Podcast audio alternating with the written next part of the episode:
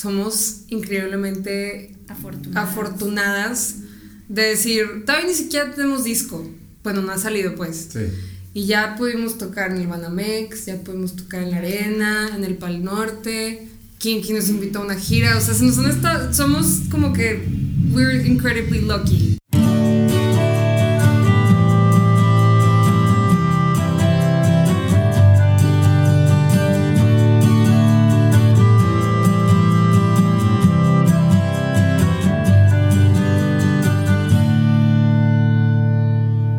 Hola, bienvenido a Habitat, conmigo Andreas Ostberg y normalmente un invitado, nada más que esta semana tengo dos.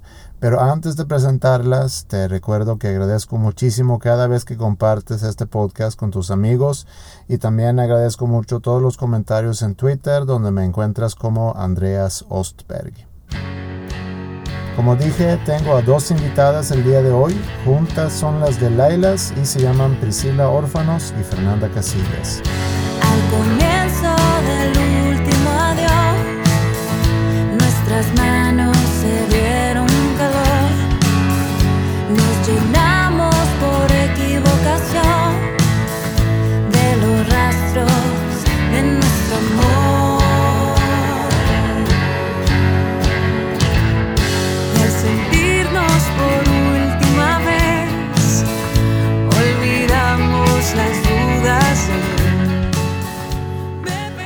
Conocieron aquí en Monterrey hace relativamente poco. Priscila ya tenía su proyecto como solista y en YouTube hay varios videos con originales y covers que te recomiendo mucho ver y escuchar.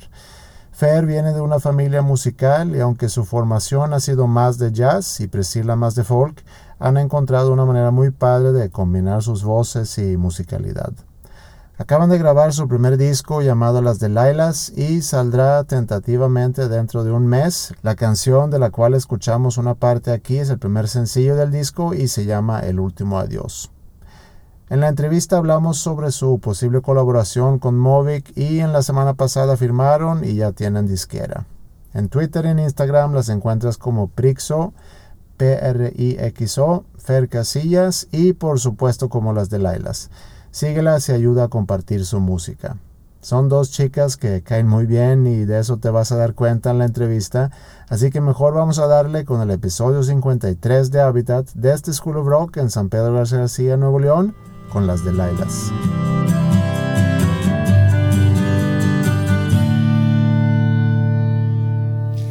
A lo mejor valía la pena hacer como identificación de voces. Por, Ok. Para los que escuchan, para que sepan quién es Ok. quién. Ok. Entonces tú Sí dices, que- soy Priscila. Soy Priscila. Tú eres Priscila. De las de Lailas, yo soy Priscila. Y yo soy Fer de las de Leyes. Bueno, yo soy Andreas, pero yo creo que a mi voz a lo mejor no se van a, a confundir. Em, muy bien. ¿Cómo se conocieron ustedes? Este, nos conocimos hace como unos ya Cuatro años casi. cuatro años. Nos empezamos a conocer y, y darnos cuenta que tenemos muchas cosas en común en cuanto a música, obviamente, y cosas que nos gustan escuchar y, y obviamente cantar. Y nos juntamos a, pues a empezar a tocar covers en el Nachos, etcétera, y de que hay que juntarnos para componer y así se dio. Así se dio. Poco a poco se fue armando lo que ahora es las de Nos fueron como que empujando varias Ajá. personas hacia deberían de ser un grupo juntas y no sé qué. Y hubo ahí varios elementos que como que todo se fue acomodando y, y yo empecé a agarrar la guitarra y entre las dos, pues, cada quien empezó a componer, nos empezamos a compart- compartir canciones y vimos que, que pues nos gustaba el estilo de las dos y sabemos que, te- que las dos podíamos como complementar el trabajo de la otra, entonces ahí fue cuando dijimos pues ya, de aquí la verdad es que la manera en la que las voces se acomodaban y todo fue como de que sí, let's do it y ya. Tú eres más joven, ¿no? Sí, O sea, no crecieron juntas. No, vaya. no, no, no, no, nos conocimos, o sea, por la onda del Nachos y así, de que pues vas conociendo, estás en Nachos y terminas conociendo a todos de algún motivo. Claro. Y este, y de así de amigos en común, pues de repente ya terminé yo siendo amiga de Sánchez y de Prix y, y, y fue, pues ya sí, pero yo tengo, yo tengo 25. Sí, yo llevo buenos años. y aparte yo crecí en McAllen, entonces, digo, llevo mucho tiempo viviendo aquí, pero sí fue mucho después de mis años viviendo en Monterrey que la conocí. Tú naciste en McAllen. Yo nací y crecí en McAllen y luego me vine a estudiar a la prepa en Monterrey y me quedé carrera, ya llevo aquí desde el 1998. Ah, mira, yo también llegué en 98. Ajá. ¿Cómo era crecer en McAllen? Súper a gusto, digo, es una vida bastante aburrida. Siempre me quejé de vivir en McAllen porque no hay nada que hacer, o sea, la gente va de compras, la gente de fuera, pero crecer ahí, pues es una vida tranquila y media aburrida, o sea, ¿Tus papás son de allá? O? mis papás son de Reynosa, pero siempre vivimos en Macao. Ah, ok. Sí, entonces ahí crecí y digo hasta prepa y ya me vine para acá. Cuéntame un poco la vida en, en McAllen. Pues la vida en McAllen, pues crecí pues en una escuela privada, bastante X. O sea, yo lo que me empezó a frustrar en McAllen fue cuando estuve en la prepa, porque había gente, no quiero agredir a personas, pero había mucho cholillo y no había gente en común que tenía cosas en común conmigo. Yo quería hacer cosas creativas, por así decirlo, y siento que McAllen no iba a avanzar a ningún lado. O sea, yo estuve en clases de piano de chiquita y es a lo máximo que llegué de, de acercarme a la música. Y yo venía mucho a Monterrey chiquita porque aquí tengo familia y como que veía que aquí había mucho movimiento de cosas, o sea, un mundo más abierto al pueblito de McAllen. Entonces yo empecé a insistir de que me quiero estudiar a Monterrey, a Monterrey. No me preguntes por qué, pero el mundo dice, ¿por qué no te fuiste a Austin o algo? Pues sí, después me arrepentí, pero mi vida hubiera sido diferente si me Claro. hubiera ido a otra ciudad, a lo que es Sliding Doors. Yes. So, no me quejo de haberme venido a Monterrey. Creo que tomé la decisión adecuada para hacer por fin, finalmente, lo que quiero hacer. ¿Qué se hablaba en, en tu casa? ¿Español? De los dos, o sea, obviamente toda la vida crecimos, mis papás nos hablaban en español, pero entre mis hermanos y pochos, totalmente. Gringos, súper gringos, mis hermanos son bien gringos también, o sea, de todo, ¿no? Como crece la gente en frontera. ¿Y luego cuando tú entraste a prepa vinieron, vino toda tu familia? No, no, me vine sola? sola. Me vine sola, viví con una tía primero y luego con amigas. ¿Y cómo era el cambio de llegar a, Ah, Monterrey? No, pues no estuvo padre. O sea, yo el primer día que entré a la prepa aquí, le hablé a mi mamá llorando, me quiero regresar. No me gusta porque aquí era un clash fuertísimo de gente. Todos arreglados, sí, Sí, todo. de literal cholos y de que literal football players, cheerleaders, o sea, el cliché más grande sí existe. Este, a venirte a Monterrey a la Prepa Tech Santa Catarina, donde había una cosa que le llamaban el dark side y el light side. De que los fresas en el light side y toda la gente normal en el dark side. Y yo, ¿qué es esto? Y de que hay municipios de que si no eres de San Pedro, no sé, o sea, cosas así que para mí no era, yo no vivía, yo no crecí en un mundo así. Entonces para mí fue horrible ese clash. Me quiero largar de Monterrey. Pero ya me tardé un semestre en acoplarme y ya me gustó, me gustó. Y digo, a fin de cuentas, tú te acomodas donde te debes de acomodar con la gente correcta y así me Claro. pasó. Dijiste que estabas tomando clases de piano. Eso, ¿cuál fue tu introducción a la música? ¿Se escuchaba mucha música en tu casa? ¿Hay alguien que toca en tu casa? No, mi casa, o sea, que la diferencia de Fer y yo, nuestras vidas, Fer creció totalmente en la música, yo, pues no, o sea, a mi papá sí le gusta mucho la música y toda la vida nos pusieron música de chiquitos. Mi casa yo lo, lo que más acuer- me acuerdo es solo de Beatles, o sea, Beatles yo crecí y por eso soy súper fan. Pero no crecí con gente tocando alrededor de mí, no sé quién mi familia, por decirlo, lo habré sacado, no sé. O sea, a mi papá sí le gusta mucho la música y mis hermanos son muy musicales de que les gusta. Tengo un hermano que aprend- aprendió a tocar guitarra de puro oído, pero así que tú digas, crecer en la música no. Y desde chiquita me interesó mucho el piano, me metieron a clases de piano y un día me di cuenta que me gustaba cantar, pero siempre y sigo siendo una persona muy penosa. En mi caso se tardaron mucho en saber que podía cantar. ¿Y esa pena cómo te... O sea, ¿es algo que estás superando todavía o ya Pues ahorita superaste? no, o sea, mi personalidad es penosa, pero en cuanto al escenario ya he logrado que se me quite, o sea, más bien ya en el escenario me siento más a gusto. ¿Sí me entiendes? En un, Sí, sí, en sí. un social gathering de gente que, no tres conozco. personas a ver ponte cantar, sí, ¿no? Es que es muy diferente porque cuando tú te subes al escenario tienes muy claro todo lo que tienes que hacer. Exactamente. Y en un ambiente social...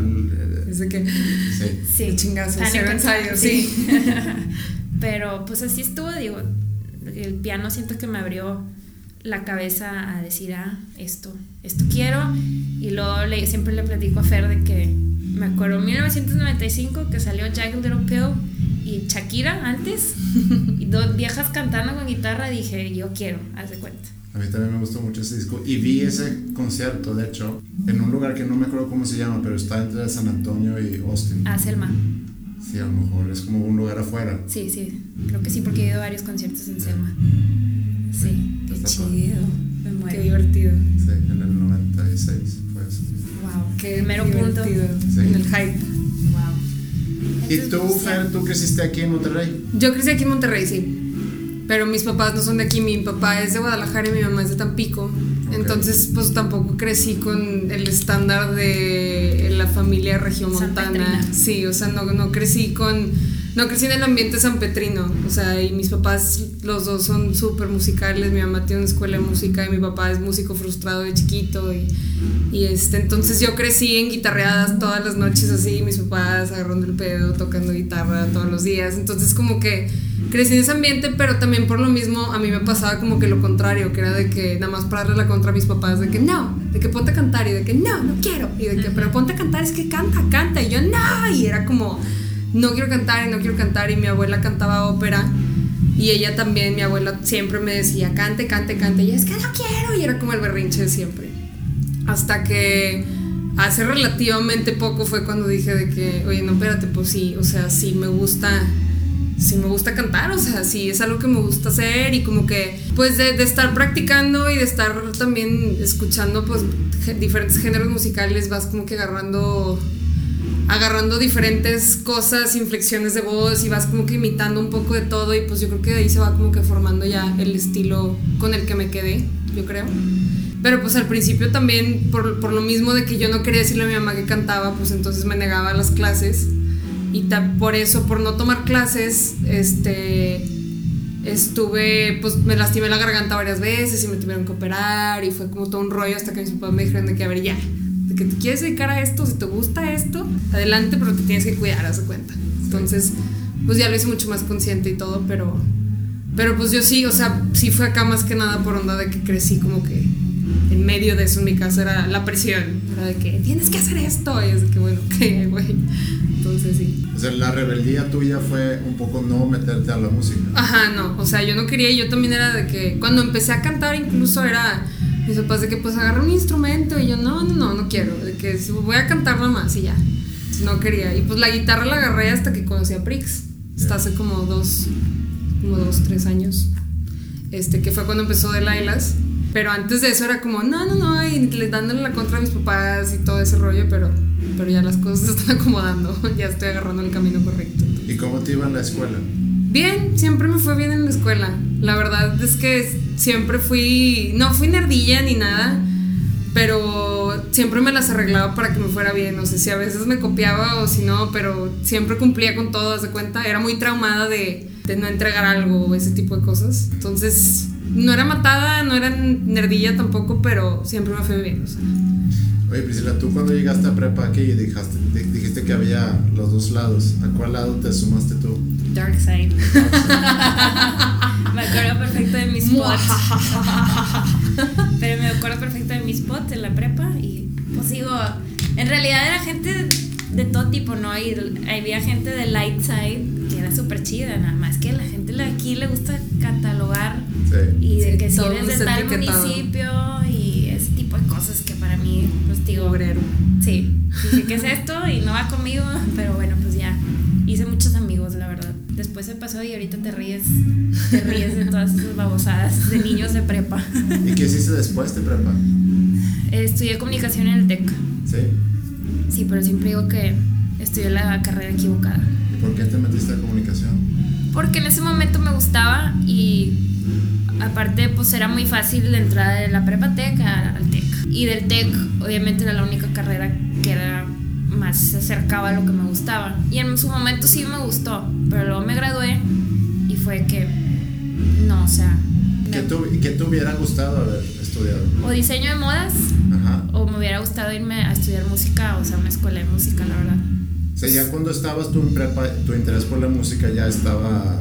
Sí, o sea, en carrera, en la prepa, siempre cantaba, en- o sea, en salones la gente me ponía a cantar Shakira. Me acuerdo todo el tiempo como que en, en su momento, buen momento de Shakira, que ahorita no me gusta nada, pero tuvo su buen momento en los noventas, como que la gente me identificaba con ella porque me gustaba mucho. Shakira y Alanis eran mis dos máximas viejas. ¿Y sabías eh, imitar bien a Shakira? Pues sí, de que los gallillos y...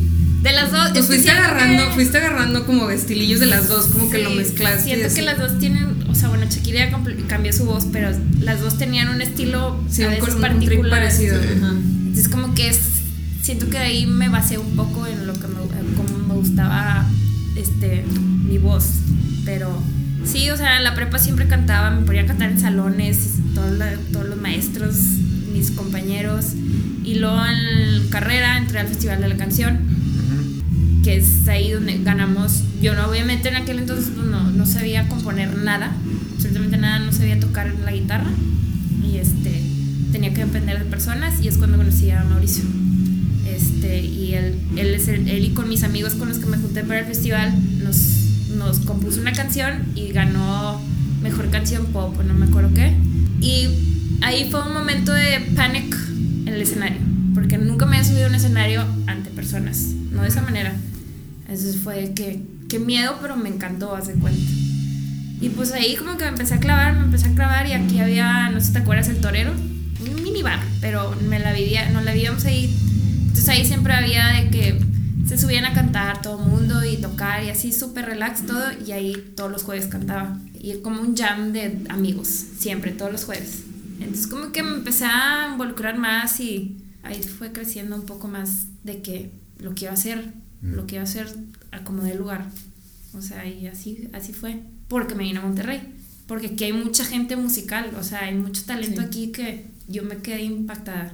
Entonces dije, qué bueno que me vine. O sea, empecé a conocer a la gente correcta. Que si me hubiera ido a Austin, que también obviamente es una ciudad súper musical, pues igual y no hubiera conocido a tanta gente o no hubiera conocido a la gente correcta o no me hubiera hecho, o sea, pues hubiera sido una- una- algo diferente. algo o sea, diferente. sí. Hubiera- Igual y también me hubiera salido una oportunidad increíble. Nunca sabes, ¿verdad? Pero Sí, o a lo mejor en un lugar como Austin te pierdes. También. Por, por haber.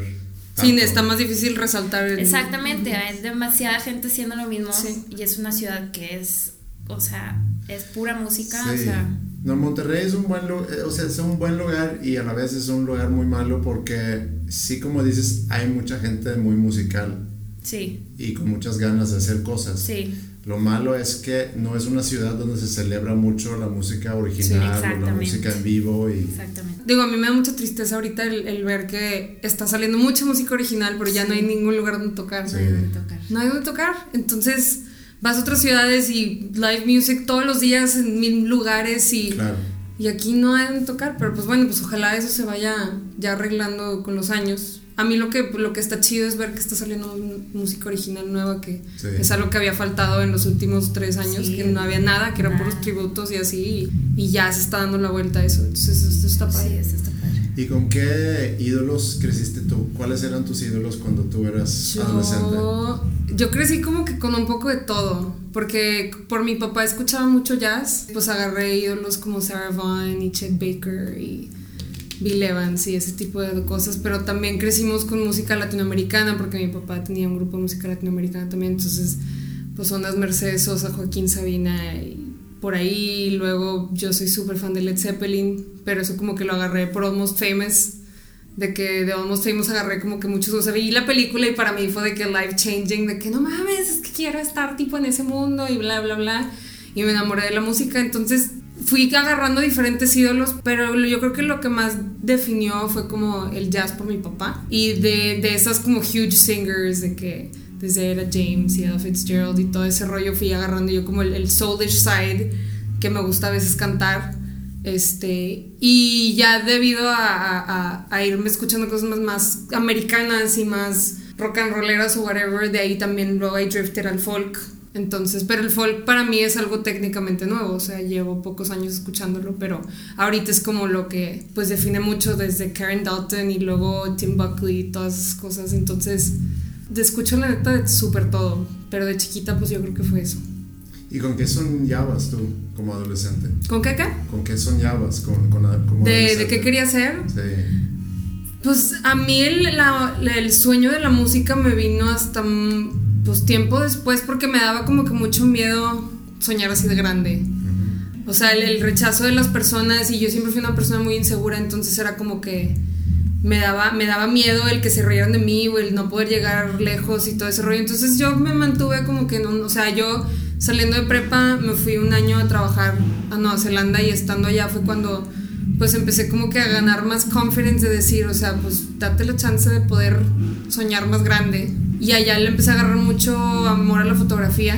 Entonces regresé, o sea, regresé, pero mi primera, mi primera idea fue quiero estudiar música. Entonces yo me fui a Guadalajara un semestre a estudiar música, pues no funcionó, porque no me gustó la escuela ni nada. Y regresé a Monterrey muy desilusionada y terminé estudiando arquitectura de interiores, que también la verdad es que no me sirvió para nada. Entonces, el sueño de músico, o sea, decir de que ya, ahora ya lo definí, me quiero dedicar a esto, apenas me llegó el año pasado.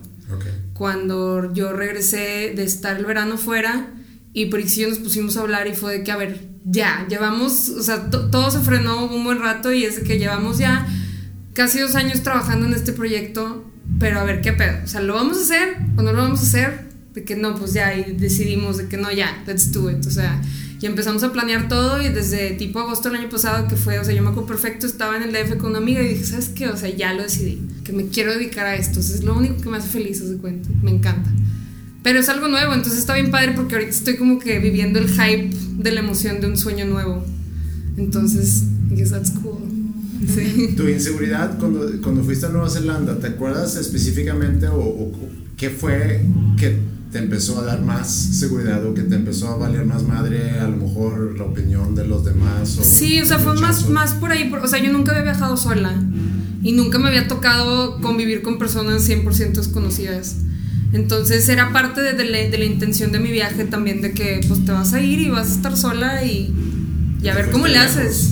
Sí, me fui lejos y dije, pues a ver cómo le haces para conocer personas y vas a tener que hablar con personas y como que me fui dando cuenta de que, oye, pues sí les caigo bien. o ¿Y ¿Qué sea, hacías allá? Estuve trabajando en muchas cosas. O sea, conseguí una, una visa que se llama Working Holiday Visa y te dan Ok. como que un año de, de trabajar en lo que quieras. Entonces ahí estuve desde en el campo rociando polen y en una fábrica empacando kiwis y luego en un hostal. Y, entonces me fui como que saltando de trabajo en trabajo. Digo, estaba chiquita también, entonces no sabía cómo mantener, how to keep a job, es de que me aburría bien rápido y así. Pero pues fue toda una experiencia de, de pues darme cuenta que, que puedo estar entre personas y no me pasa nada. O sea, fue como un librarme de un miedo que también la sociedad sanpetrina me, me dejó un poco traumada. Entonces, pues fue como irme a quitarme eso. Sí. Y estuvo padre porque it was really liberating el ver, el ver que no todo el mundo es igual que San Pedro. Claro. Entonces, eso, eso definió mucho. No, viajar siempre es bueno porque Sí. te da una muy buena perspectiva tanto a lo nuevo como ver de dónde vienes. y Sí, verlo con exactamente. otros ojos. Claro. Esa plática que tuvieron para definir de que vamos a darle, ¿cómo, cómo estuvo eso? O sea, ¿en, en qué consistió o qué definieron para, para las de Lailas y el futuro de las de Lailas? Pues fueron como varias pláticas, no fue una, una como específica. Por ejemplo, de mi lado fue que yo, yo acababa de ser mamá, Ujú. o sea, mi hija tiene un año, casi un año y medio. Entonces yo había llegado a un punto, o sea, como que sí, se, fre- como dijo Fer, se frenaban las cosas de tal manera que dije, y luego me nació mi hija y dije, o sea, no quiero ser de las mamás que porque nació tu hijo vas a dejar, o sea, ir tus sueños, o sea, Sí. no quería hacerlo de ninguna manera. O sea, dije, tengo que aprender a balancear mis dos sueños juntos. O sea, ser mamá y dedicarme a esto. Entonces, sí, hablamos y fue que, mira, nomás para que sepas, no, no porque soy mamá, o sea, I'm out. Sino todo lo contrario, I'm super in. Y voy a hacer mi mejor esfuerzo para ver cómo organizo mi tiempo y le echo ganas a las dos cosas de la misma manera. O sea, y entonces fue como que. O sea, Yo yo, me da miedo que Fer igual llegara a pensar de que no lo quiero hacer o, o no voy a poder hacerlo Sí. porque pues porque ya tengo, soy mamá o sea entonces o sea hasta la fecha tengo que me sigo demostrando o sea de que luchando y que sí lo voy a hacer sí lo puedo hacer por más que tengas una hija tienes que hacerlo o sea si no cuándo Sí, no, sea, no te puedes no, tampoco frenar sí. tú. entonces ahí fue como que una de las cosas que platicamos nomás de que no pienses que no quiero o sea aquí sigo Sí, yo también, me- yo también me fui un tiempo, estuve el verano fuera y regresé y también fue como que fue cuando, cuando dijimos de que bueno ya y, y Sánchez nos empezó a decir de que pues qué onda con el disco y si iban a querer y ya empezamos como que a plática de, de empezar a la preproducción y todo. Y ya cuando nos dijo ya, o sea, el, ¿qué fue? De que el 7 de enero entran a grabar, fue así de que ya, ok, it's happening. Ajá. Entonces, pero como llevamos tanto tiempo de pláticas y de preproducción y de vamos cambiando canciones y este y si este y si no y no sé qué, entonces era como que, al menos yo, que yo o sea, Prix conoce más los tiempos de, de, de- de estudio de estudio y conoce más los tiempos de, de, de un músico porque pues lo ha vivido muy cerca con Sánchez, pero yo de desesperina total era de que ya, ya, ya, ya, entonces mañana y ya, por favor, y cuando sale el disco, de que en un mes y o sea, como una loca total. Entonces para mí era, era como, ok, ya por fin, después de tanto tiempo que llevamos hablando del disco, de que ya por fin se va a hacer. Entonces es como, we're just a step closer.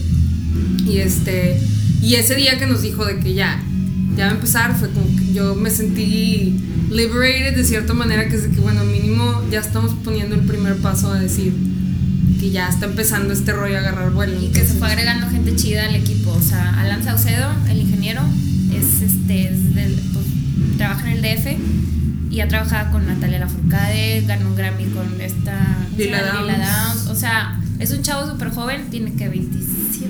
26, 26. Sí, veintitantos, o sea, pero es un chavo súper joven que ha, que ha logrado bastante. Entonces, como que él se interesó.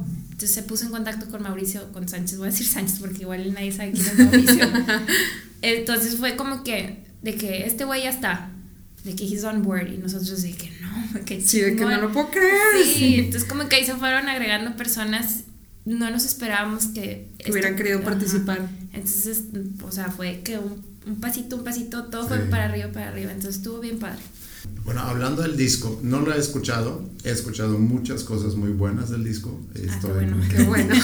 That's a good thing. That's good Escuché el sencillo que está bien padre.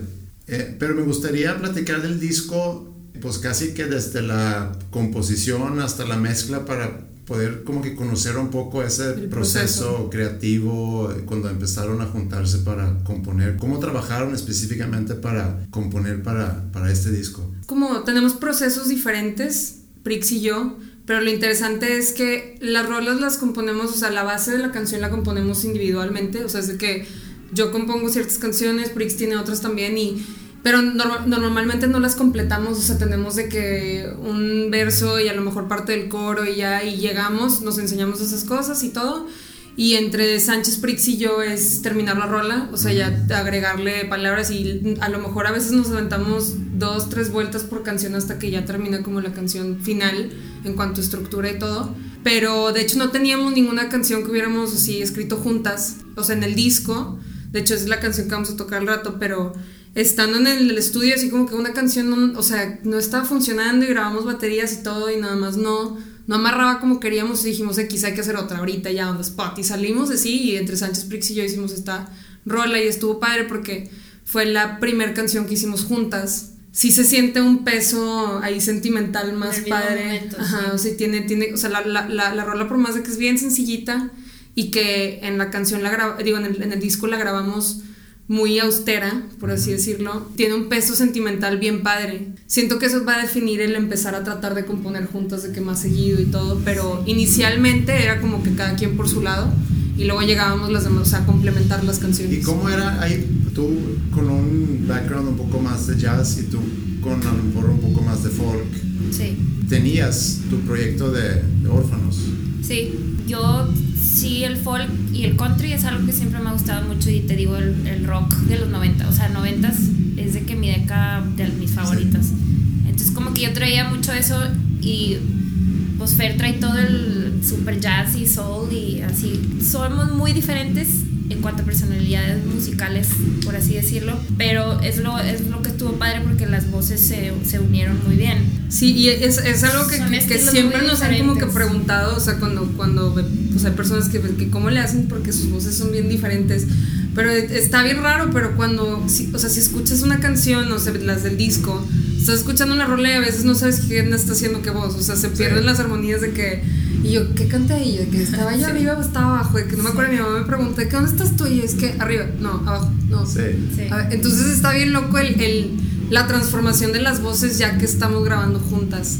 Entonces está muy interesante y digo, yo por más de que tenga el jazz y background y todo, la verdad es que pues cuando agarré la guitarra fue pues me sé los acordes más básicos posibles, no te voy estar acá tocando jazz y guitar, ¿sabes? Como entonces también, pues los acordes básicos también me, me empujaron más hacia el folk, a decir, pues esto es lo que sé componer, o sea, me encanta cantar jazz y me fascina el soul y todo, lo escucho todo el tiempo, pero en cuanto a mis habilidades para componer, pues es lo que se me da y es lo que me gusta también, entonces pues también no es como que me salgo mucho el rango de decir de que ah, ya estoy componiendo otras cosas, no, o sea, estoy en algo, en algo más folky, tranqui, entonces en el género nos encontramos y ahí mismo es donde las voces se van acomodando. Sí, eso es a lo que iba con que, que si el estilo que agarró el disco fue algo que discutían mucho o fue más bien un proceso No. natural que eso, esa es la música que hacemos nosotros? El género como nunca lo, nunca lo hemos discutido, o sea, de hecho... No, y pues de hecho empezamos súper, súper folk.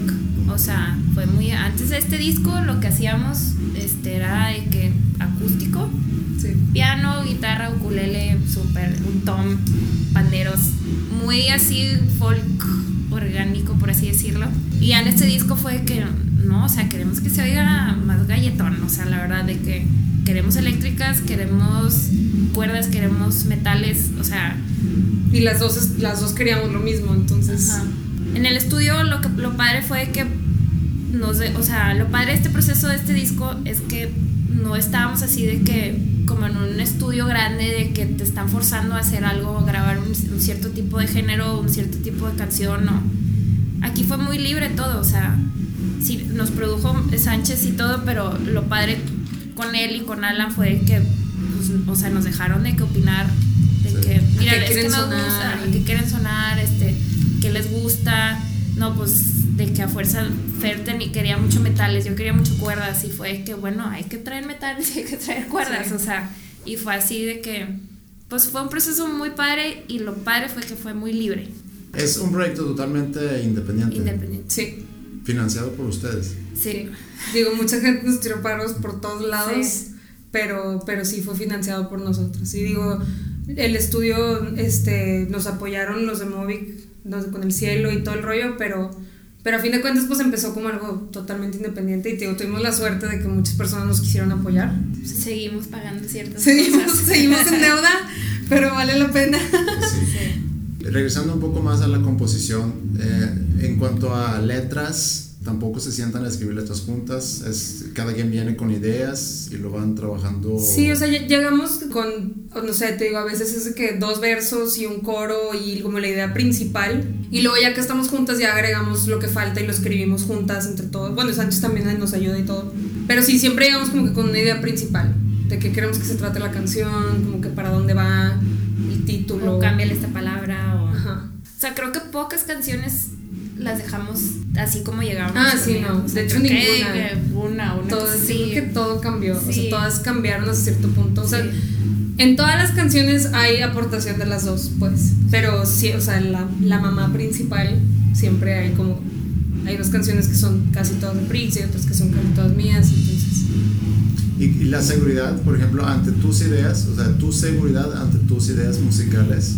Por ejemplo, es que siempre me da mucha curiosidad eso cuando en una banda hay varios Ah, yo soy bien insegura. Pues a mí, yo al principio batallaba mucho porque era de que, a ver, pues según yo escribí una canción, pero pues no sé, o sea, yo acababa de agarrar la guitarra y me sabía tres acordes y era de que, este, bueno, pues es que no sé, y a lo mejor está muy cursi, y luego también por lo mismo de que, pues empezábamos como que componiendo en inglés, pero el momento de escribir en español era como que, "Ugh, de que estaba súper Sí, no. cheesy y batallaba, digo, yo, yo al principio batallaba mucho.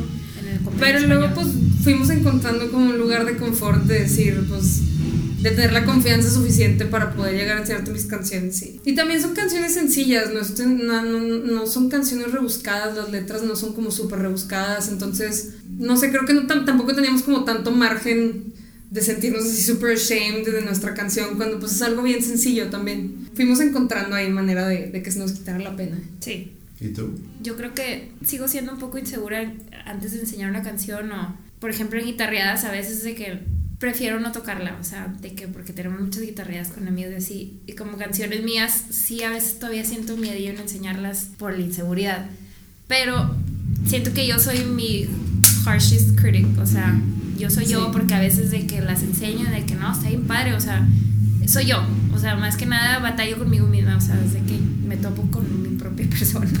Sí. Este, pero pues digo, es nomás de más experiencia, más componer. Este disco, la verdad, ha sido un aprendizaje enorme, más que nada, yo creo, en- para las dos, o sea, porque somos nuevas en componer. Sí, siempre me ha gustado todo, tocar la sí. guitarra, pero no soy una buena, o sea, I'm not a good guitar player, o sea, es básico, como dice Fer, y toda la vida me gustaba ir de que tocar lo poco que sabía, pero nunca me había puesto a componer hasta... Sí, pero al final de cuentas una buena canción no necesita más de tres acordes. Claro, exactamente. Pero yo siempre le tuve miedo a eso. Eso, eso es lo que nos, eso es lo que nos tardamos en aprender. Ajá. Como que pensábamos que por tocar tres acordes nada más, como que Sí. no éramos buenas. Sí. Y, y la verdad, pues obviamente, claro que nos vamos a seguir comparando con nuestros ídolos y muchas otras personas aquí en Monterrey, chavas también que son muy talentosas, que dices, pues sí, nosotros aquí andamos con nuestras guitarras y nuestros tres acordes y, y bravo por nosotras, pero pues claro que también te sientes intimidada cuando escuchas o ves a alguien que habilidosos a morir y... Pero bueno, al final es de que pues cada quien tiene lo suyo y es algo que nos ha costado mucho trabajo aprender y saber que como quiera te hacen falta horas eternas de ensayo y siempre vas a tener que estar ensayando y, y ahorita estamos haciendo esto, nos queremos meter a clases de guitarra y pues para seguir creciendo y seguir motivándonos, pero, pero es eso, o sea, no habíamos entendido que no se necesitan tampoco más de tres acordes para tener una canción chida, o sea, entonces era, necesitamos tener 8 millones de acordes y Ni que aprender solear, y somos súper malas. y- we were really harsh. Entonces es como fuimos aprendiendo el darnos crédito también por lo que hemos logrado. Y pues la verdad es que si nos ponemos a pensar de la primera vez que nos subimos a un escenario con Delailas, que fue de que por las fechas de cuando le abrimos el Banamex a Claxons, o sea, lo que estamos haciendo ahorita Ah, es no. de que ayer era de que, o sea, un panique impresionante y Nada que ver. entonces de que hemos mejorado, hemos mejorado. Entonces ¿Qué- vamos por buen ¿Pero qué, camino. signif- qué significó ese concierto? Porque supongo que fue de- de- el primer concierto en- ante tanta gente. El Banamex, sí, Sí. pues fue una, un miedo impresionante para mí al menos. No, y también te voy a decir, pues también fue miedo enorme porque éramos las dos solas. O sea, si No tocas. teníamos un- el apoyo de la banda. Una nota mal se va, o sea, la gente se Sí. da cuenta, se da cuenta. Pero no, o sea, ensayamos, ensayamos, ensayamos. Pero era todos los días ensayar, o y, sea, y nos salió bastante bien y nos sentimos con madres de que no, pues sí podemos. O sea, Claro. no hay que tenerle miedo a esto y es nomás de meterle ganas tiempo y dedicación y claro. pero ahí, ahí fue el como nacimiento de las de Laila. Sí, y, sí. Y, y también, por más de que ahí también nos emocionamos mucho de decir que padre y se sintió bien padre y todo, el feeling que tuvimos en la arena después fue algo totalmente diferente. Ah, o sea, sí. nos bajamos de la arena gritando. O sea, una emoción así temblando de la emoción y de la felicidad, porque obviamente pues ya que escuchas tus canciones con la banda completa, quieras o no, especialmente cuando no eres como la super persona habilidosa en, las, en, los- en los- tu instrumento, cuando tienes un apoyo de que bien cabrón atrás de ti con la banda que tenemos, es pues obviamente tú, aparte de que tú te sientes mucho más seguro, tienes men- men- men- de que menos miedo, te equivocas menos y escuchas las canciones así impresionantes, entonces pues claro que nos bajamos así vueltas locas de emoción. Pero pues sí, el Banamex definió el, el comienzo de las de Lailas y ya la arena fue como que lo que estableció de que, ok, ya, it's real, de cuenta. Sí. ¿Cuándo sale el disco? Ojalá para finales de junio. O sea, ya, ya no falta Ahorita nada. está en proceso de arte y todo ese rollo. Sí, ya, pero tuvimos- ya está todo, solo falta la, la maquila, de cuenta. Sí, sí. ¿Y cómo lo van a sacar? ¿Con algún sello? Ahorita estamos, sí, digo, por todo el apoyo que nos ha dado Movic, estamos como que en pláticas de ver si, si va a pasar o no va a pasar. O sea, inicialmente iba a ser como independiente, pero ahorita pues vamos, o sea, pues estamos ahorita todavía en pláticas, a ver qué pasa. Y luego acaban de regresar de una gira Sí. con Kinky. Kinky. ¿Cómo se dio esa gira? Pues se- bueno, nos hablaron primero para el Pal Norte, porque ya ves que traen el upload Sí. con las chavas. Y de que nos hablaban para el Pal Norte y de que súper emocionadas. El Pal Norte estuvo un poco raro porque como que Los ingenieros no No, sabían no que sabían. nosotras íbamos a estar. el staff no sabía que íbamos a estar, entonces de que... De, que pues, donde, de fue- dónde sacamos los micros y más canales y entonces estaban volviendo locos los vatos. Entonces digo, pues estuvo padre la experiencia, pero fue que, pues bueno, pues ya fue todo, pues qué padre. Pero luego, dos semanas después, de que no, pues es que la necesitamos para el tour de Estados Unidos. Pero mañana. vamos mañana. Literal. Sí. Mañana. O sea, fue que, ¿qué? Nos así de que, que shock total. Pero la invitación fue a cantar con ellos o a abrirles el show. Cantar con ellos. O sea, primero fue cantar con ellos para lo del Pal Norte y luego fue, las necesitamos nosotros para la gira de Estados Unidos, pero también pues obviamente está la oportunidad de que ustedes puedan abrir. Entonces, abrimos la mayoría de los shows. Acústico. las Acústico, dos. las dos que ahí también fue Otra dar- vez empieza acústico. regresar al, al, al acostumbrarte otra vez a que vamos a tocar solas. Entonces, y sí fue, fue que nos bajamos del el, primer toquín, bueno, el lugar, lugar donde, tocamos juntos fue, fue en San Diego y nos bajamos así 5 de la tarde a ensayar, dar millones de vueltas a las canciones, volvernos a acostumbrar y todo. Sí nos dio mucho miedo y todo, pero Pero no, todos, o sea, sí salió bien todo. Y lo padre de allá en Estados Unidos es que la gente va a escuchar, está muy abierta a, a escuchar cosas nuevas. Entonces de que la gente te estaba poniendo atención. No como aquí, que igual aquí la gente nomás va a agarrar el pedo. O sea, Sí. allá es de que la gente sí pone atención. Y nos llevamos unos discos este, quemados y todo para vender. Y nos compraban discos y la gente, o sea, buena, una respuesta muy padre. Sí, muy padre. Al ser personas totalmente desconocidas allá, obviamente. No, es que está, realmente está bien padre la experiencia sin tener un disco. Disco. Claro. Sí, O sea, Un disco exactamente. grabado, pero no un disco di- fuera sí, sí, del sí. mercado. Sí, pues. no. Es lo que, o sea, es, es lo que decimos de que somos increíblemente Afortunadas. afortunadas de decir, todavía ni siquiera tenemos disco. Bueno, no ha salido pues. Sí. Y ya pudimos tocar en el Banamex, ya pudimos tocar en la Arena, en el Pal Norte. Kinky nos invitó a una gira. O sea, se nos han estado, somos como que we're incredibly lucky. Y de que Agradecidas. agradecidas de la cantidad de personas que nos han apoyado y, y- y- que las cosas se siguen presentando y van saliendo más oportunidades y es como también nosotros ni, lo- ni nos lo creemos de repente. O sea, estábamos ya en la mitad de la gira en Estados Unidos y nos despertábamos de que tomamos un café y es de que es que neta estamos aquí. De que sí, ya pasaron dos semanas, pero es que neta estamos aquí, o sea, de que no lo puedo creer, de que estamos neta aquí. Aquí estamos ahorita. Y era como no nos lo podemos creer, estaba bien padre. Pues es el constante así feeling de emoción que te va motivando a decir, pues quiero seguir haciendo cosas así y quiero que la gente me escuche y quiero, o sea, está bien padre, es muy motivante. Sí. Cuando les invitaron y, y cuando les dijeron mañana nos vamos, ¿hubo alguna duda? Mm, Duda, es que no es duda, fue, bueno, en mi parte fue que mi hija, o sea, la voy a dejar. Yo empecé a llorar instantáneamente de felicidad y de tristeza, o sea, dos emociones literal juntas. Fue que qué padre, pero mi hija, o sea, ¿cómo la voy a dejar tanto tiempo? Y sí sentí culpa de, I'm a terrible mom, de cuenta, pero dije, no, es mi único, o sea, ni de ¿Cuánto chiste. tiempo fueron? Casi un mes. Casi un mes. Como 28 días. O sea, la vi a la mitad, que fue lo que me dio más pilas para continuar. Pero dije, no, o sea, nadie, está, nadie en la vida te va a dar esta oportunidad otra vez. Y mucha gente, o sea, espera este tipo de oportunidades y trabajan mucho por este tipo de oportunidades. Entonces, o sea, si te la están dando, Claro. no puedes decir, no, no voy. O sea, y no, y dije, claro que voy. Pero sí fue un... Sí, no, y digo, o sea, porque a, a mí, a mí me habló Pliego y fue el que me dijo de que, a ver, ¿qué onda? De que, pues nos vamos mañana y yo, en la madre. Y yo, ok. y yo, Prix, Sí. de que, ¿quién quiere sacar invitadas aquí en Estados Unidos? Es un mes y nos vamos mañana. Y Prix así de que, ¿qué? Y yo, it's fine, tú dime de que si quieres, si no, yo me quedo contigo, de que neta no importa. Y Prix de que, no, no, no, no, a ver, espérame, a ver, déjame ver y analizo todo y como que pues organizarnos, yo también con el trabajo y todo, de que, güey, pues nos vamos un mes y nos vamos ya. Pero al final pues todo terminó saliendo excelentemente y pues tocó la ventaja de que hubo días libres en los que Prix se pudo regresar también y que también tocamos en McAllen, entonces pudo ver a su familia ahí. Sí. Este, No, todo se acomodó con madre, la neta. sí. Y supongo que tuviste buen apoyo en casa. Sí, claro, sí, bastante. Un ejército de personas ayudando, ayudando con mi hija y lo padre es que eh, su papá no tuvo trabajo, o sea, no, sal, no salía fuera de viaje, Sí.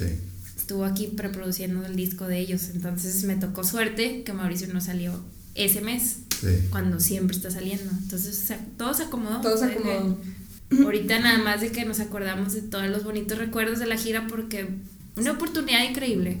¿Y cuando nos, nos imaginamos que íbamos a tocar en Estados Unidos si ni siquiera salió un disco? No. Sí, nunca. Pero ahorita que decían que han tenido mucha suerte y, y mucha gente apoyando, yo creo que sí, sin duda tienes que tener suerte, pero no creo tampoco que una banda como Kinky invita a un- una banda cualquiera para acompañarlos en una gira. Yo creo que el apoyo siempre está en función de, no nada más de buena onda, sino porque hay mucha gente seguramente creyendo en el proyecto y Claro, que ven sí. que lo que tienen es algo bien padre. Sí, eso, eso es lo chido. Porque eso también nos da a nosotras más seguridad de decir, pues estamos, o sea, y, y eso era uno de los comentarios de cuando, cuando nos daba así la, el- la emoción de estar allá, era como que, y aparte lo más chido es que estamos aquí por nosotras, o sea, sabemos que hay muchas personas que dicen, ay, las palancas y todo ese rollo, pero la neta es que, o sea, Pliego nos escuchó porque, pues en Facebook y así, pero no fue a través de nadie, o sea, fue de que... Él vio en Y YouTube. vio en YouTube que yo posteé y me mandó un mensaje, entonces dices, está, se siente bien padre y bien gratifying decir, estamos aquí por nosotras y porque ellos nos quisieron tener a nosotras, entonces es como,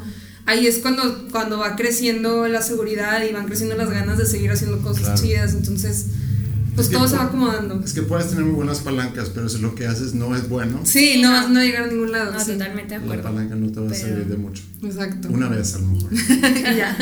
y ya. Ya vamos varias. Y si hablamos, digo, todavía hablando de la banda de Delilahs y sueños a futuro, Pues nuestro sueño máximo siempre hemos dicho que es como que tocar en el ACL y así. Algún festival. Algún festival en Estados Unidos. Queremos tocar. Queremos tocar y tocar y tocar en muchos lugares. Ni siquiera estamos pensando en el siguiente disco. No estamos como que pensando en, en, en grabar cosas nuevas. O sea, estamos nada más, queremos ya estar en el escenario. Es lo que queremos. Tocar y tocar y tocar en las oportunidades que se presenten. Es lo que nos pongan enfrente ahorita. Es lo que sea. Queremos estar tocando. Sí. Pero sí, yo creo que uno de los De los sueños es, es ACL. ACL, festival, festival en Estados Unidos, vamos a ponerlo así. hace cuenta que el cielo y luego ya se, se retiran. Y luego ya así, Bueno, ¡Last bye". show! ¡Gracias a todos! Y aquí a las cumplí, ya 12, ya acabé. a las 12 en el Kitty Stage. ¡Thank you! ¿Cómo se llama? Austin Kitty Limits. Austin Kitty Sí. Limits. No, llevo tantos años yendo que siempre No no que me imagino sí. un poco. Ponme en el stage más chiquito, me vale madre, pero quiero Tocar aquí. No, y seguramente, Estar en el line-up. seguramente van a tocar ahí algún día. Y cuando tocan ahí, se van a, se va a subir la barra y Sí. van a encontrar otro festival. Claro, Glastonbury, de que Imagina. algo así, nos vamos a chiflar ya después de eso. No, pero pues sí, como dice Fer, o sea, ahorita nuestra concentración está en que queremos tocar. Un enfoque que siempre le doy a las entrevistas, o algo en lo personal que a mí me interesa mucho, y por eso también siempre pregunto un poco de dónde viene cada quien, y tipo de formación, y como digo, con, con la música, si es un músico o, o con lo que haya sido, ¿no? Porque al final de cuentas lo que me interesa es conocer a la gente que logra convertir una pasión en una, en una profesión. Y tú pensando, por ejemplo, en, en tu hija como mamá, ¿cómo te gustaría guiarle a ella o ustedes, digo, al final de cuentas en familia, para que ella vaya encontrando su camino en la vida? Yo sé que es muy chiquita todavía, pero es algo que de repente piensas. Claro, en que se, en que la música, ella. Sí, en la música, digo, Ah. obviamente en, en su casa lo tiene muy, así como al mundo tuviste tú, Fer, de, Sí, de sí, chica, Sí, de crecer. que a lo mejor va a ser rebelde y va a ser Sí. ingeniero. Sí, de que mamá quiero ser abogada. Este. I don't think so. No, pues digo, obviamente sí me pongo a pensar en que si ella va a crecer, obviamente que cantando y todo ese rollo. Y ahorita lo que lo máximo para ella es bailar. Entonces, claro que, o sea, obviamente nosotros vamos a apoyar lo que ella decida hacer de lo que quiera. Pues sí queremos este más o menos crear ese ambiente como creció Fer en su casa. Porque siempre me platica desde que me hubiera encantado, o sea, me hubiera encantado crecer con ese ambiente y yo quiero regalárselo a mi hija. Está muy fácil con nosotros porque pues por Mauricio y por mí y la gente que nos rodea. Entonces pues yo creo y espero que, que se le dé ahí algo, se le meta ahí en su Se le va a subconsciente. hacer de que nos va a hacer popo a todos. se le meta en su subconsciente de que me gusta la música, digo. Cada papá que le gusta la música espera que sus hijos Sí, sean. claro. Pero bueno, fin de cuentas lo que ella quiera lo vamos a apoyar. ¿Y tus planes a futuro, así a más nivel personal? No tengo idea. La neta es que I'm too young. Sí, no, aparte, digo, me acabo de graduar y como que lo de Delailas está muy nuevo, entonces no traigo como, o sea, por ejemplo, todas mis amigas de, de, pues, del inglés o así, ya todas se están casando y ya una ya va a tener hijos y es como que yo, pero no me siento ni tantito cerca a ese tipo de settling down, o sea, nada. La neta es que mi cabeza está totalmente en otras cosas de ahorita de, de cumplir cosas por mí y hacer como mis cosas y las veo ellas, te digo, ya casadas y, y, este, y enfocadas totalmente a cumplir los sueños de su esposo, que para mí es así como que... ¿Y lo tuyo? O sea, ¿y tú qué vas a hacer? Entonces te digo, ahorita yo, yo estoy tranquila en decir, estoy yo cumpliendo ahorita mis sueños que ni ahorita estar pensando en algo Todo se acomoda. Sí, todo a su tiempo. ¿Y tus papás qué te dicen no acerca de, de tus planes a futuro? Ajá. De, de que si vas a hacer familia o no, pero en cuanto a a lo que estás haciendo ahorita? Ah, Están ahorita, ahorita mis papás son los más felices del universo, o sea, porque es algo que los dos quisieron hacer, pero sea por su familia, sus papás o las situaciones económicas que tuvieron o lo que sea que no, es, es un sueño que ellos no pudieron perseguir. Entonces como que verme a mí, que lo estoy viviendo y que me vean tan feliz y que me- como que yo siempre estuve muy perdida en cuanto a qué quiero hacer con mi vida, o sea, siempre fui como que, ah, bueno, voy a tratar esto, bueno, no, y voy a tratar esto, y estaba en clases de todo, y como que muy perdida en cuanto a quién era, ¿sabes? Como entonces, ahora que me ven ya tan decidida algo y tan feliz con algo, y que las cosas están pasando y todo está acomodando, o sea, son los más felices, están súper orgullosos y están bien emocionados de poder vivirlo, pues, a través de mí de cierta manera y conmigo, y, y me apoyan al 100, o sea, toda mi familia en general, la verdad es que siempre me ha apoyado mucho, entonces está padre también decir, pues, crecí sin ningún tipo de obstáculos musicales familiares, pues Sí. siempre estuvieron ahí apoyándome. ¿Y tus papás, Priscila? Mis papás también están súper felices.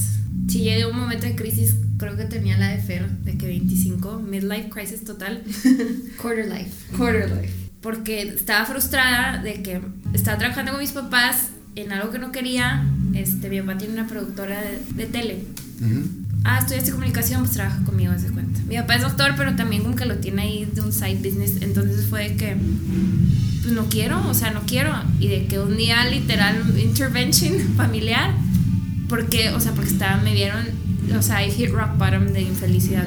¿Qué quieres hacer con tu vida? Y yo, quiero hacer música, o sea, eso fue mi respuesta. Y una de mis tías que estaba ahí, este, que en paz descanse, siempre me decía, pues órale, órale, tú vas a hacer lo que tú quieres. Y ella fue como que siento que ella, hermana de mi papá, me empujó en ese momento a abrir la cabeza a mis papás. Entonces como que de ahí ya dije, no, pues me vale madre, haga feliz o no a mis papás, voy a hacerlo por mí. Y ahorita mis papás son los más felices y mi mamá acá tocada de Delilah, mi mamá que en McAllen viene, y, o sea... Hermosas mi- las Delilahs. Sí, mi papá le encanta, o sea, sí, o sea, están, toda mi familia está de que súper apoyando también, Qué bueno. sí. ¿Qué significa feminismo para ustedes? Good question. Nunca me han Pues, preguntado eso. sí, yo tampoco, pero creo que no me gusta verlo como algo extremista, No. porque pues normalmente creo que esa es la connotación que tiene la palabra ante la sociedad, pero yo creo que es, es algo que va más por el lado de la igualdad, no el, no el overpowerment de la mujer, sino llegar a un punto de igualdad con el hombre. Este, yo creo que va por ahí. Sí, o sea, haz las cosas por ti, no porque No por cumplirla a nadie no por más. cumplirla a nadie, o de, de que pues, soy vieja y Y tampoco tenerle- mejor que los hombres, pues no, tampoco, o sea, sí, o sea, hacer las cosas que te hagan feliz a ti sin importar lo que piensa la sociedad, yo pienso, o sea, no sé. Y tampoco tenerle el miedo a que. A, a, a veces también pedirle la ayuda al hombre. O sea, Claro, como, sí. como no. Tener, tener una. Una mentalidad en, en- en la que aceptas también la ayuda del hombre y aceptas también que el hombre tiene ciertas habilidades que a lo mejor la mujer no tiene, así como las mujeres, las mujeres tienen ciertas habilidades que los hombres no tienen. Entonces, nada más como que encontrar un balance de poder entre las sí, dos un cosas. balance, no Que vaya por el lado de la igualdad, más que por cualquier otro empowerment. Sí. Es que es un tema que a mí cada vez me interesa más. La connotación es muy como que extremista. O Sí, pero creo que no va por ahí. Ajá. Donde a final de cuentas de lo que se trata es que haya oportunidades iguales y Claro. igualdad entre géneros. Y otra cosa que también se me hace muy interesante es el ir eliminando las normas e ir también quitando lo que nosotros conocemos como esto es para niños, esto es para niñas. Sí. Porque Sí, entonces eso es estamos, superimportante. estamos predestinando mucho. Sí. Que la música también eso pasa mucho. Sí, una niña no toca batería, mejor teclado o que Sí, cante. sí. Por Sí. ejemplo, aunque eso ya, ya, ya se dio el cambio de eso. Sí, Sí. sí. Pero, o sea, hay más, inclu- digo, incluyendo, no sé, colores de la ropa. O, Sí, el azul y el rojo y el rosa y no sé qué, y desde las muñecas y todo ese rollo. Sí, sí, sí. Sí, eso yo creo que parte desde ahí, o sea, el, el no tener que, que ser tan... Y es- yo creo que eso se vive mucho en México, o sea, como que desde chiquitos el- la onda de que las niñas son amigas con las niñas y los niños son amigos con los niños y eso no se puede mezclar, o sea, el, el tú tener un amigo hombre, bueno, a mí me pasó mucho, porque pues, yo siempre me llevaba mucho con los hombres de que desde chiquita, que era, había todavía discusiones que en mi casa con mis abuelos y así de que cómo es que mis papás me dejaban subirme al carro de un niño cuando tenía 14 años, ¿se cuenta? Es que qué les pasa. Y era toda una discusión y es como que, pues es que si desde chiquitos ya los estás separando, pues ya estás marcando una diferencia social entre los dos géneros, que pues no va por ahí, o sea, el, el- la onda es que todos podamos convivir juntos y que se aprenda lo que todos están aprendiendo y no las niñas encerradas en la casa y los niños afuera jugando fútbol, pero... Algo que a mí me llamó mucho la atención cuando yo llegué aquí la primera vez fue ir a una fiesta y que Ah, todos, ah, claro, todos sí, se sí. separaron. Todos separados. Sí. Sí. Totalmente de acuerdo, eso también. Eso es mucho aquí en México. Sí, aquí totalmente. Es muchísimo en México. ¿A quién le gustaría hacer... ¿A quién, ¿A quién les gustaría escuchar hacer un cover de una canción de ustedes? ¿De, de gente aquí o en general? De donde tú quieras. De donde ustedes quieran. Pónganse, o, o escoja, y pueden escoger uno cada quien. Soy generoso en este Ok, episodio. Ay, gracias. Natalia estaría bien padre. Natalia. La Furcade. Sí. Sí, Natalia Lafourcade. ¿Tú? Julieta Venegas tenemos un chorro. Entonces, cualquiera de las dos que diga hago un cover de las de Lailas Que canten juntas. y que. Juntas. Oh. Las dos porque son dos voces. Bueno, ya. Y tú, Priscila, dime una canción que te hubiera encantado haber compuesto. Este, una de Feist, la de Limit to Your Love de Feist. Esa Ok. siempre lo oigo y digo, "Ah, it's a beautiful thing. O sea, se me hace perfecta esa rola. ¿Y tú, Fer? Pues The Rain Song es como mi canción favorita del mundo entero. Rain Song de Zeppelin. Sí. ¿Quieren agregar algo? No, gracias por invitarnos. Qué padre. Estamos agradecidas con cada persona que va este, invitándonos a un granito más de arena a nuestro... Poder ayudarnos a compartir. Está muy padre de que, por ejemplo, tú que nos hayas invitado a esto, porque sé que invitas a artistas de que súper acá, Lolas del Águilas. No, Entonces, no, chido. pues tú chido que nos Pero, hayas invitado. pero ustedes van a ser súper acá. Ojalá. Ahí vamos. Entonces voy a, voy a tener de, de las, no de las primeras entrevistas, pero las primeras entrevistas de muy largas. Exacto. Es la más larga. Sí. Pero no, está padre, o sea, me gusta platicar. Sí. Entonces está padre. Muchas gracias por la invitación. ¿no? Yes. A usted. ¿Quién debería de entrevistar para este podcast? Deberías de agarrar a Loli Molina. ¿A quién? Loli Molina es una argentina que es la que está ahorita como que touring México porque está con los Kinky. Ella fue la que Es originalmente argentina. grabó, Ah, Es ok. argentina. ok. pero es Pero, wow. extremadamente talentosa. Sí, You should check her out. Pero wow. She will Sí. blow your mind. Ok. Este, pero ella es argentina, pero no vive aquí, o sea, ahorita está Pero aquí en ahorita México. está, ajá, está ahorita touring México, pero o sea, no sé si por teléfono lo puedes hacer o algo así. Tony True, Charlie Roth. Ahorita los Atlas, que eran los que iba a ir a ver ahorita. ok. Pues toda esa, ese new de que artist, de que original music de Monterrey. Hay Carla Cruz, digo, para Carla incluir Cruz. a chavas. Muy bien, no, son buenas recomendaciones. Yeah. Terminamos con una canción. Siempre pregunto con qué canción terminamos y la pongo, pero como ustedes vienen preparadas para tocar una canción, Sí. le damos con esa. ¿Cómo se llama? Aves. Muy bien. Yes.